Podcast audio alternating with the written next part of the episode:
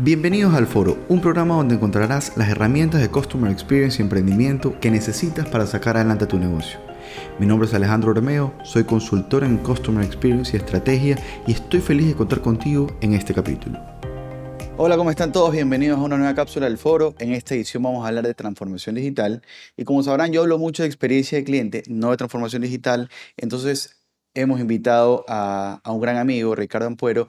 Él es experto en transformación digital, eh, asesora a empresas en todo el mundo digital, experto en ventas, y él nos va a compartir, vamos a conversar un montón sobre eh, qué deberían hacer las empresas y sobre todo hablar de nichos en los negocios. Si es importante nichear o segmentar de una manera específica a tu cliente, vamos a hablar del buyer persona, qué tipo de clientes y profundizar sobre esos temas. Entonces, bienvenido, ¿cómo estás Ricardo? Bienvenido. Muchas gracias Alejandro por, recibirme, por, por, esa, por esa introducción. Eh, como te decía, eh, efectivamente yo me dedico a hacer transformación digital para las empresas, enfocado desde el punto de que la transformación digital no es solamente las redes sociales, que es como se concibe normalmente, sino que involucra muchos factores. Entonces, desde ese punto de vista es como yo abordo el tema de, transformación digital. Claro, eh, esto de transformación digital, yo la vez pasada estuve en una reunión con un cliente y me decía, oye Alejandro, yo quiero tener la, la mejor máquina para procesar el producto que ellos procesaban, ¿ok? Y yo le decía, eso no es transformación digital. Te estás comprando una máquina muy buena, no es transformación digital. Entonces, ¿cuál es tu concepto de transformación digital? Mira, el, concepto en general es, es que las empresas, cuando, cuando vino la pandemia, eh, aceleró un proceso que ya veníamos viendo desde antes. Se digitalizó todo. Es decir, tanto las empresas tuvieron que ver la manera de encontrar a sus clientes digitalmente y el consumidor también cambió y se acostumbró a cosas distintas. Se acostumbró a tener muchas más opciones, se acostumbró a comparar mucho más las cosas, incluso a recibir montones de publicidad, porque el mundo se movió para allá.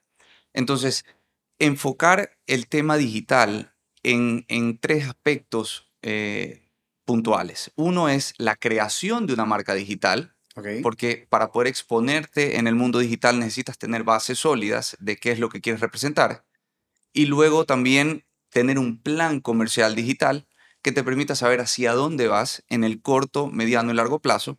Y luego sí viene la implementación, que es lo que comúnmente se hace primero, que es el tema de empezar a postear en redes sociales. Pero podrías ir hacia un lugar donde no quieres realmente llegar si empiezas a hacerlo de manera eh, improvisada o empiezas a hacerlo de manera eh, esporádica. Entonces, es, ese es el concepto de transformación digital.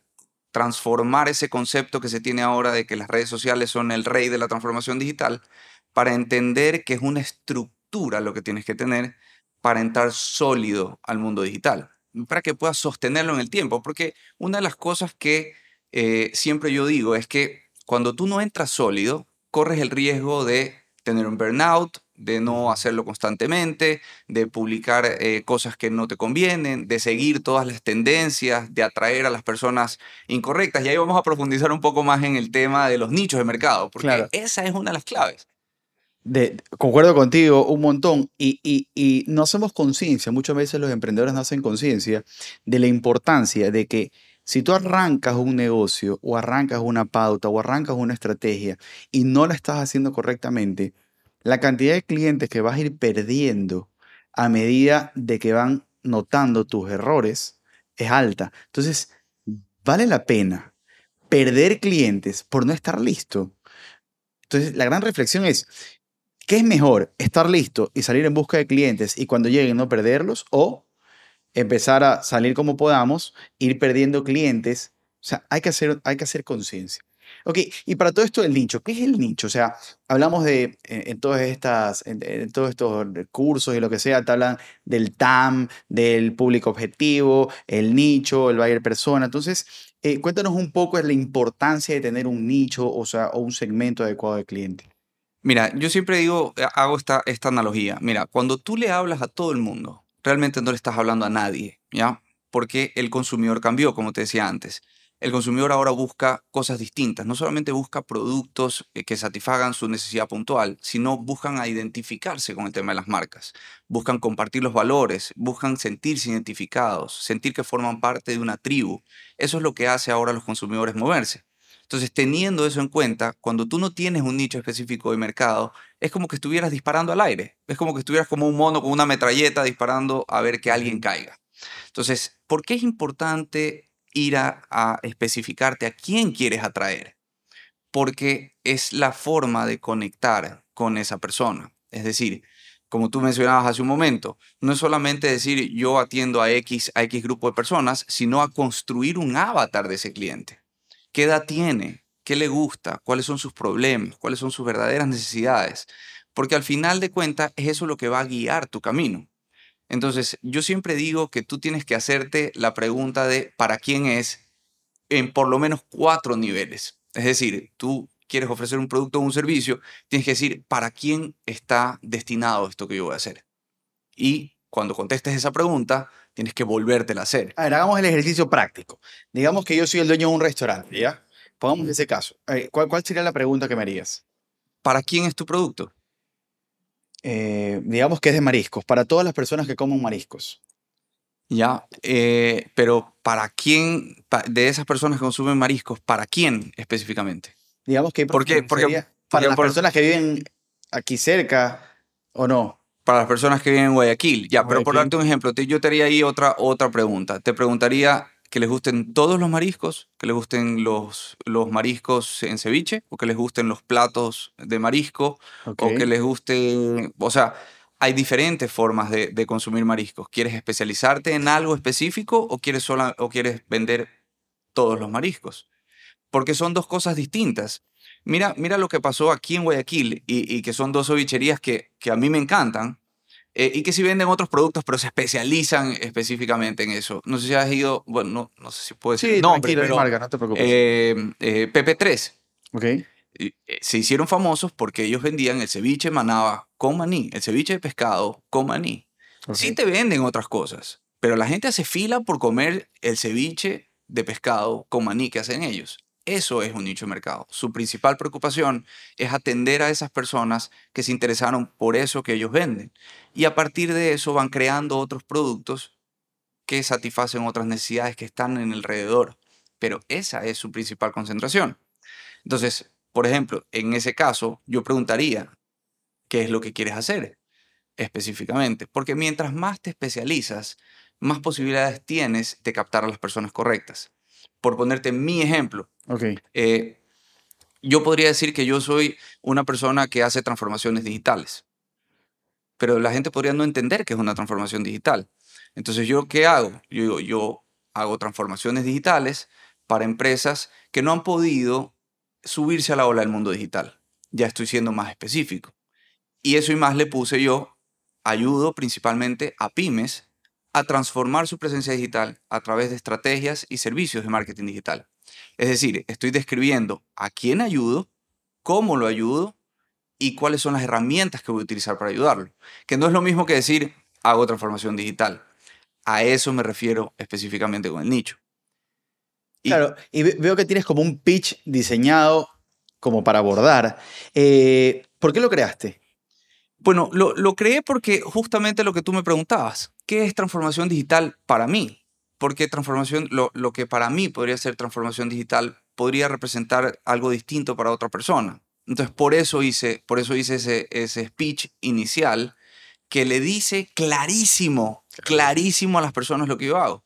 Y así, y, y eso es lo que yo le digo a todo el mundo, así las personas que me escuchen van a, van a decir, esto es lo mío, vamos adelante, y el que no va a decir, esto no es lo mío.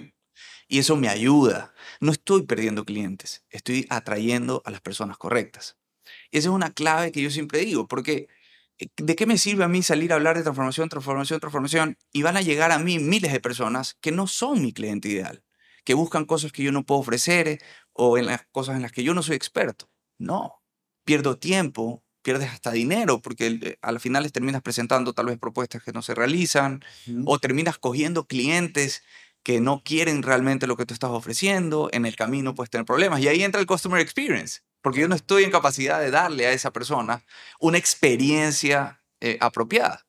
Pero cuando yo le hablo con claridad, cuando yo le digo específicamente lo que hago, va a llegar el que sí quiere eso. Y entonces ahí yo estoy en mejor capacidad de darle un customer experience, por ejemplo. Claro, eh, y, y para las personas que nos escuchan o nos están viendo, es súper importante que diseñemos algo para alguien, porque si lo diseñamos para esa persona, cada vez que esa persona nos visita o nos escucha, se va a sentir identificada, se va a sentir que esto es para ella. Si, como dice Ricardo, si le hablamos al mundo, nadie se va a sentir, nadie va a sentir propio ese producto o ese servicio que ha creado un negocio. Entonces, yo siempre, como, como ejemplo, digo, ni siquiera para Google todo el mundo es su cliente. O sea, Google tiene su tipo de cliente. Google no quiere venderle a un señor de 98 años o a un niño de, de cuatro meses de nacido. Yo no sé cuál será el buyer persona de Google, pero estoy seguro que todo el mundo no es cliente de Google. Eh, y, y, por ejemplo, al momento en la parte digital, creo que cada vez las empresas están cuidando un poco más. Por ejemplo, lo que hizo Apple con, su, con iOS, de no permitir el rastreo o algo así, algo bloqueo. ¿Cómo va a impactar todo este tema de iOS con, con, con una estrategia de definición de buyer persona? Sabes que es súper interesante ese tema de, del iOS 14, porque al principio, cuando Apple lo comunicó, su gente se sintió protegida, porque todo este tema del mundo digital, del manejo de la información, hizo que al momento que ellos cerraran un poco el círculo, la gente se sintiera protegida.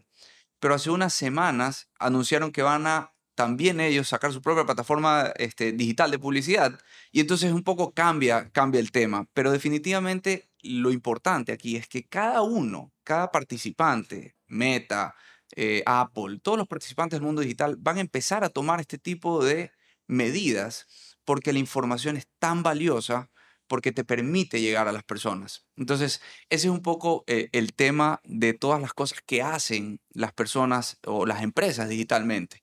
Y ahí se vuelve cada vez más importante que las personas tengan una estrategia para llegar a las personas correctas. Claro, sorry que te interrumpa. Eh, vemos cómo, o sea, tú buscas algo en, en Instagram y de pronto te empiezan a salir 10.000 cosas o a veces te salen cosas que nunca en tu vida has buscado, o sea, cosas que no tienen relación con tu, con tu forma de vivir, con lo que te gusta, con nada. Entonces, vemos que la información que nos tratan de proporcionar las marcas es en relación a lo que creen que nos gusta. Pero con esto de, de este bloqueo del iOS, digamos, no sé cuántas personas, pero supongo que bastantes personas tienen Apple, ¿cómo nos va a permitir digitalmente armar una estrategia que defina nuestro buyer persona? ¿Nos tenemos que volcar solo a Android o podemos seguir buscando clientes en, en, en iOS? Mira, yo lo que creo y, lo que siempre recomiendo es que las personas tienen que identificar dónde está su público objetivo.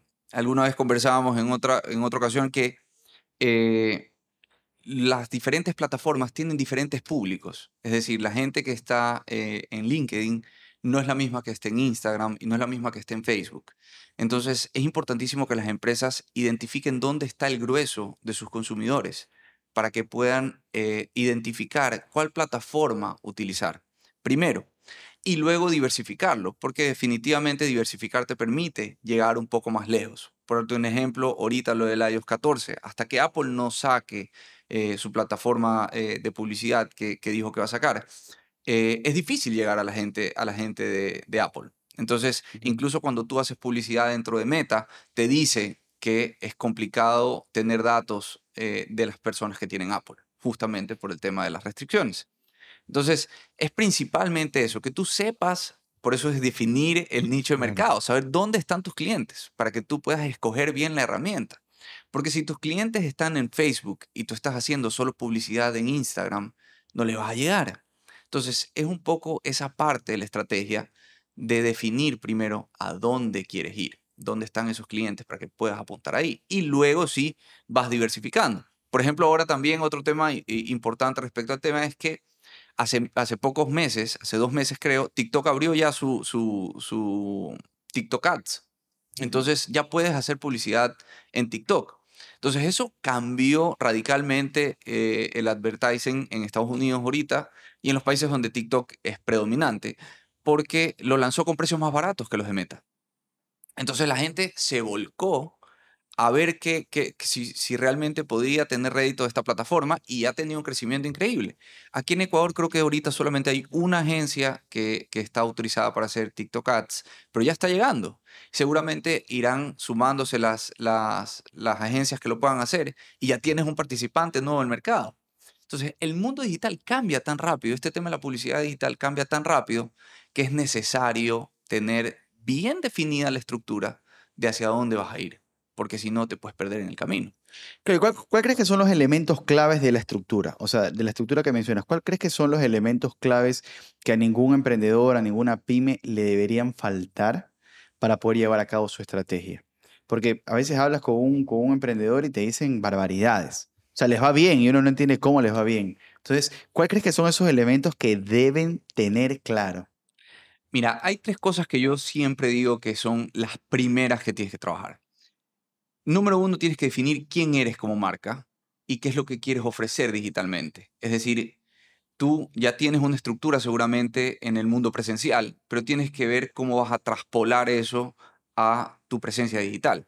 Es decir, qué quieres ser, cuál es el mensaje que quieres comunicar, con qué tono lo quieres comunicar. Lo segundo que tienes que hacer es definir con claridad quién es tu cliente ideal.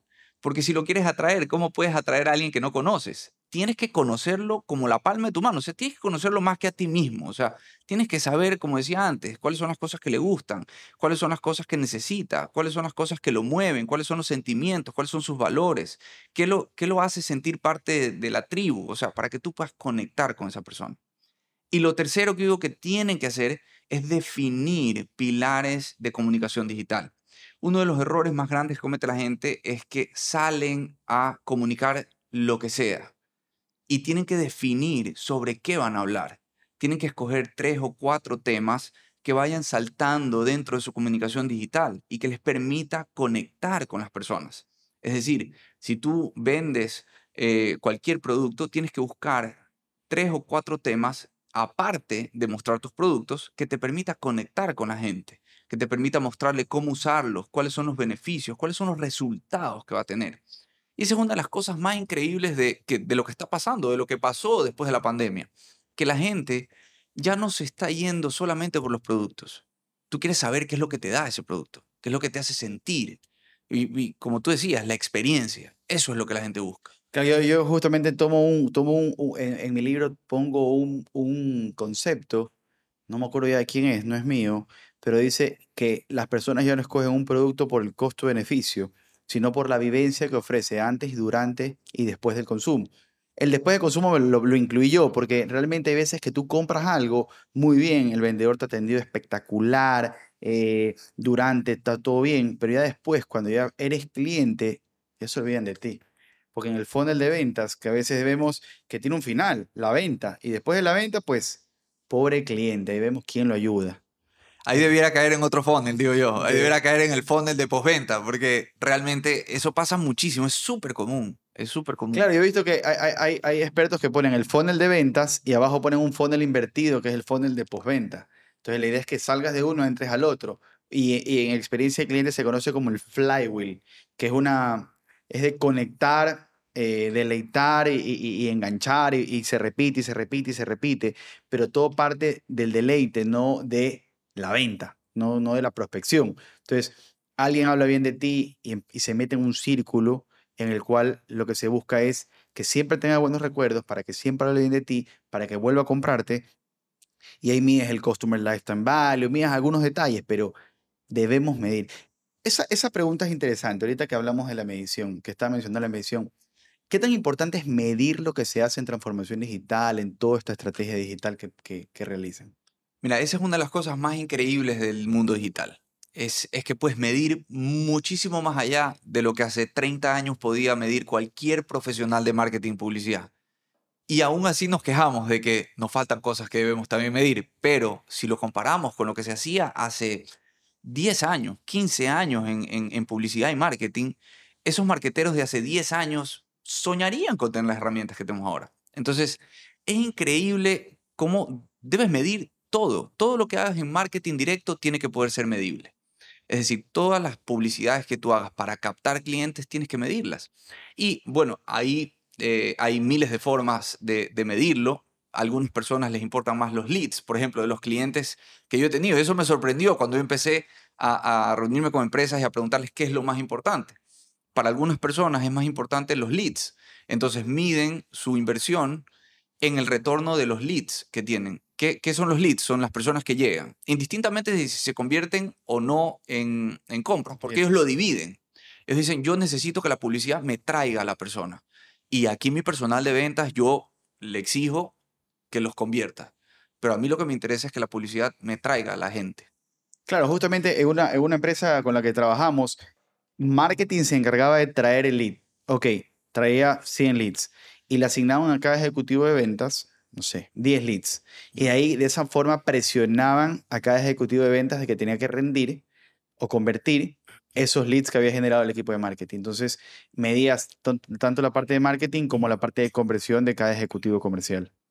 Totalmente. Y esa es la forma eh, que, en la que debiéramos hacerlo, porque realmente el marketing es lo que hace que el teléfono suene, pero la parte de ventas debiera, debiera ser separada. Pero muchas personas lo manejan juntas. Entonces también miden eh, muchas veces el retorno sobre la inversión, pero relacionado en dólares, que también lo hacen y también lo puedes medir digitalmente. Entonces, ese es, una increíble, es un increíble beneficio que existe ahora. Las plataformas de publicidad digital te dan una cantidad de información espectacular que te sirve para corregir y para seguir avanzando. Que antes no se podía hacer. Antes tenías que pagarle a una agencia de publicidad para que te haga un estudio de mercado. Ahora lo puedes hacer eh, tú mismo, con la reacción que tienes de tu comunidad. Por eso es tan importante crear, crear comunidad. Es, es, es vital. O sea, yo creo, y esto, esto siempre, siempre lo repito, ahora lo repito sin miedo. Ahora, antes me miraban feo, ahora ya no me importa. Yo, las empresas que quieran seguir participando del mercado en el futuro, tienen que preocuparse hoy de su presencia digital.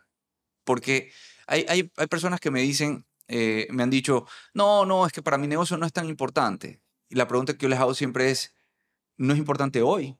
¿Tú crees que va a ser importante en algún momento?